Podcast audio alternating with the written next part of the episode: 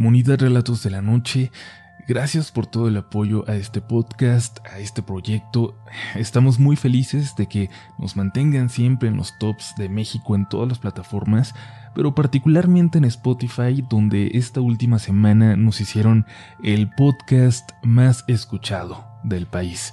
Y en agradecimiento a un episodio extra, un episodio cortito de agradecimiento a toda la comunidad y, bueno, gracias por todo, de verdad, nuestro compromiso es siempre tener para ustedes las mejores historias paranormales que se puedan encontrar en Internet. Estás escuchando Relatos de la Noche.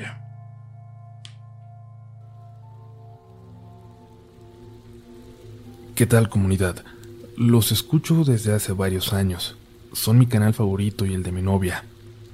Esta historia solo la conoce mi familia, mi novia y amigos más cercanos. Decidí escribirles hasta ahora, aunque las ganas eran bastantes desde hace tiempo. Les escribo desde un municipio en Puebla. Tengo 24 años y mi historia sucedió a mis 18, cuando había entrado a la universidad y viajé a la ciudad de Puebla, capital, para estudiar ahí. Cuando fueron las inscripciones, aprovechando que era un trámite en el que me tardaría, mi papá se fue a buscar un lugar para que yo viviera. Terminé mi trámite y él me mandó la ubicación. Había encontrado una pensión. Al llegar, me presentó a una señora de edad avanzada. Calculo tendría entre 75 y 80 años. Por respeto, le diré Doña Flor. Desde que la vi me dio mucha confianza y ternura. Algunos amigos y amigas que la llegaron a conocer coincidían en que era idéntica a la señora que le pegaba a Alex León en Madagascar, pero muy delgadita y de estatura pequeña. Nunca se casó y nunca tuvo hijos, pero sí sabíamos que tenía familia por la zona centro de la ciudad. Después de un rato de platicar con ella, regresamos a nuestro municipio.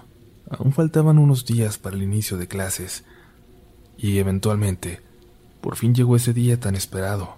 Viajé solo a la capital y llegué directo a mi pensión. Cuando me bajé del taxi, la señora Flor estaba ahí para recibirme. Me dijo que ya me estaba esperando, y en ese momento no le di importancia a ese pequeño detalle hasta tiempo después de relacionar todo, cuando me di cuenta que nadie le había avisado que yo viajaba ese día o la hora en la que iba a llegar. El cuarto lo compartía con un chavo con el cual hice muy buena amistad a pesar de que éramos muy distintos.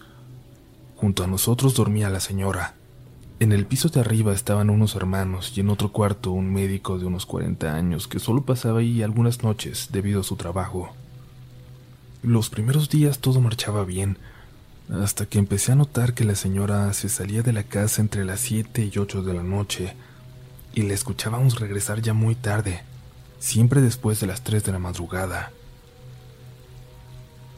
En una ocasión me depositaron lo de la renta días antes de la fecha de pago, y al llegar a la casa me encontré a la señora en la cocina. La saludé y caminé hacia ella. Antes de decirle algo, ella me preguntó, ¿me vas a pagar la renta, verdad? Ni siquiera pensé en eso, en la pregunta, no me pareció importante. Le di el dinero de buena manera y me despedí de ella. Mientras caminaba a mi cuarto, la escuché decir, Te sobran mil doscientos en tu cartera. Sí, creo que sí, le contesté, y seguí caminando sin darle importancia una vez más. A los pocos minutos recibí una llamada de mis amigos para invitarme a salir. Saqué mi dinero de la cartera para separar lo que gastaría y en efecto, tenía exactamente los 1200 que la señora Flor me había dicho momentos antes.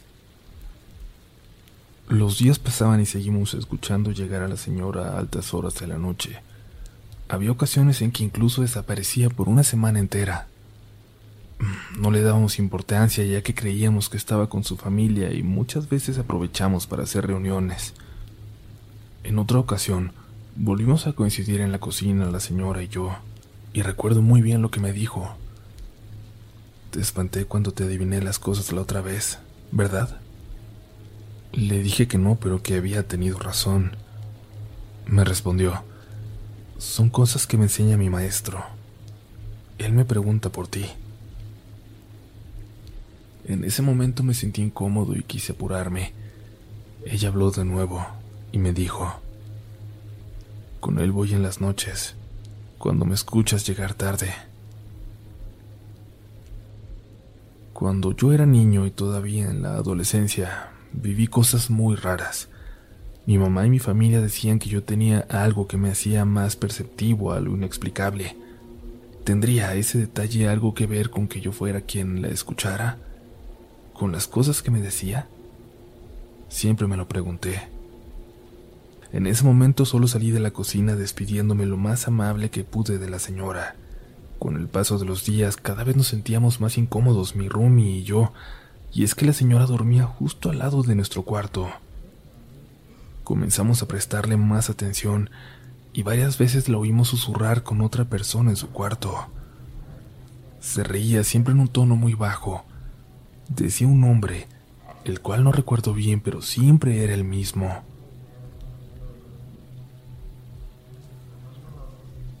En otra ocasión, de nuevo en la cocina, me la encontré cuando ella estaba sentada en la mesa con un libro. Al verme entrar se paró dejando el libro en la mesa y me dijo, Pregunta al maestro cuándo vas a ir conmigo. Yo sentí mucha incomodidad, miedo, y de nuevo me habló. Es por el estadio Cuauhtémoc, por eso llego tan tarde. Tomé mis cosas y me despedí. Al salir miré su libro y noté varios símbolos raros de esos que salen en películas de terror. Fue la primera vez que sentí verdadero miedo a la señora Flor. No podía asimilar que le temiera a una señora que caminaba lento, encorvada, que hablaba con una voz tan débil como su complexión. Los días pasaron. Comencé a contarle a mis amigos lo que estábamos viviendo y algunos hasta me pedían quedarse conmigo con el afán de sentir, oír o vivir algo extraño. Siempre pudimos escuchar los susurros, algunas veces, sin la señora en casa pero como éramos varios y había alcohol de por medio, nunca nos llegó a aterrar realmente. Hasta aquel día. Aquel día en que viví y miré lo más impactante que me ha ocurrido en la vida. Eran entre las ocho o nueve de la mañana. Mi roomie ya se había ido hacía un rato. Yo no tenía que salir tan temprano, así que cuando desperté me puse a ver videos en mi teléfono Ahí fue cuando escuché cómo la señora se reía bastante, de una forma exagerada. Cantaba y decía palabras que jamás había escuchado. Se reía y decía el nombre que siempre mencionaba y que no logro recordar. Y le decía, no, aún no puedes entrar. No estoy sola. Aún hay gente aquí. Yo me sentía muy raro, nervioso, pero sin tanto miedo. Quería pensar que era normal, que ella era una señora muy grande y que quizás todo esto se debía a su edad. Hasta que rezó.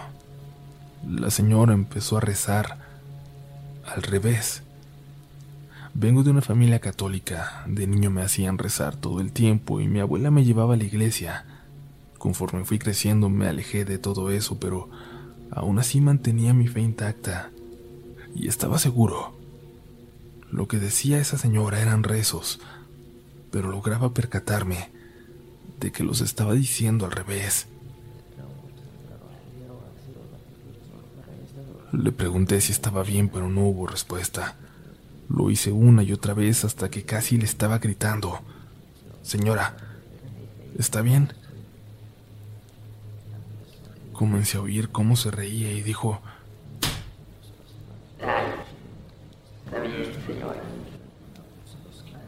Y se reía, se reía burlándose de mí. Siguió cantando, rezando y riendo todo al mismo tiempo. Yo tomé valor para salir de mi cuarto y caminé hasta su puerta, la cual estaba medio abierta. La empujé para abrirla por completo y entonces la vi. Vi a esa señora de casi 80 años torcida. Sus piernas y sus brazos tenían contorsiones tan elásticas como las personas que hacen shows en los circos, como una contorsionista, Cuando lo cuento, trato de imitar el modo en que la vi y no logro acercarme a esa agilidad. Se me quedó mirando de una manera retadora y burlona. Yo solo me quedé parado sin moverme, sin saber qué hacer, hasta que de nuevo lo dijo. Señora. Ay, sí, señora. Está bien, señora. Y se reía de nuevo. Corrí hacia el piso de arriba tocando las puertas para ver si alguien estaba ahí y por fortuna el primero en salir fue el médico. Noté que lo desperté y me disculpé.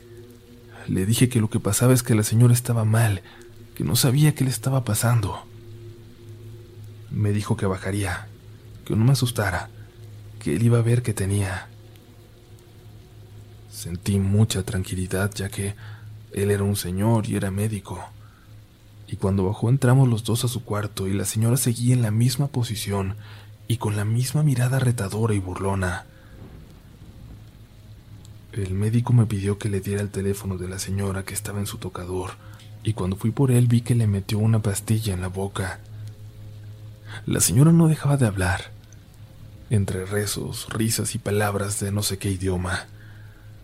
Le di el teléfono al médico. Vi que buscó un número y escuché lo que dijo. Vengan, por favor. Otra vez está mal y uno de los chicos nuevos está aquí. No se tarden. Colgó y me dijo que nos saliéramos, y ahí habló conmigo. Mira, me dijo, no te asustes, no hace nada. Ya le he visto así y jamás le he hecho daño a nadie. Yo soy médico, tú lo sabes. Soy un hombre de ciencia. Sin embargo, hay cosas que todavía no son estudiadas, que no son entendidas. Cosas para las que no hay una explicación. Ya le hablé a su familia, ya vienen. No sé qué sea esto, pero con medicina no lo voy a resolver. Se subió a su cuarto. Yo me metí al mío un poco más tranquilo al saber que no estaba solo en la casa. Empecé a listar mis cosas para bañarme e ir a la escuela y pasaron más o menos 20 minutos cuando llegaron muchas señoras de edad mayor. El médico me presentó a una de ellas y me dijo que ella era su tía. La señora me dijo, tú debes ser el famoso Rodrigo. Yo solo me despedí y me metí a mi cuarto, y cuando escuché que todas las señoras comenzaron a rezar, no lo pensé más. Me cambié aún sin bañarme y me salí de ahí.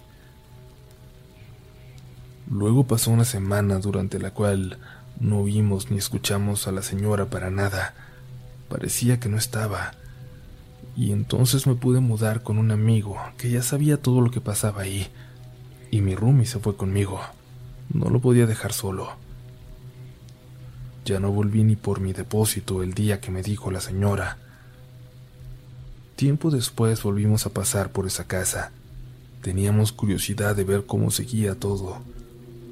El lugar se había convertido en un restaurante de comida para llevar. No supe más de la señora Flor. Por respeto y preocupación intenté contactarle al número de su celular, pero ya no daba línea, como si ya no existiera. Hasta hace un año aproximadamente supe algo de ella, cuando un amigo me dijo, vi a la señora Flor afuera de la escuela. Me pidió que te mandara saludos. Gracias por la atención a mi historia.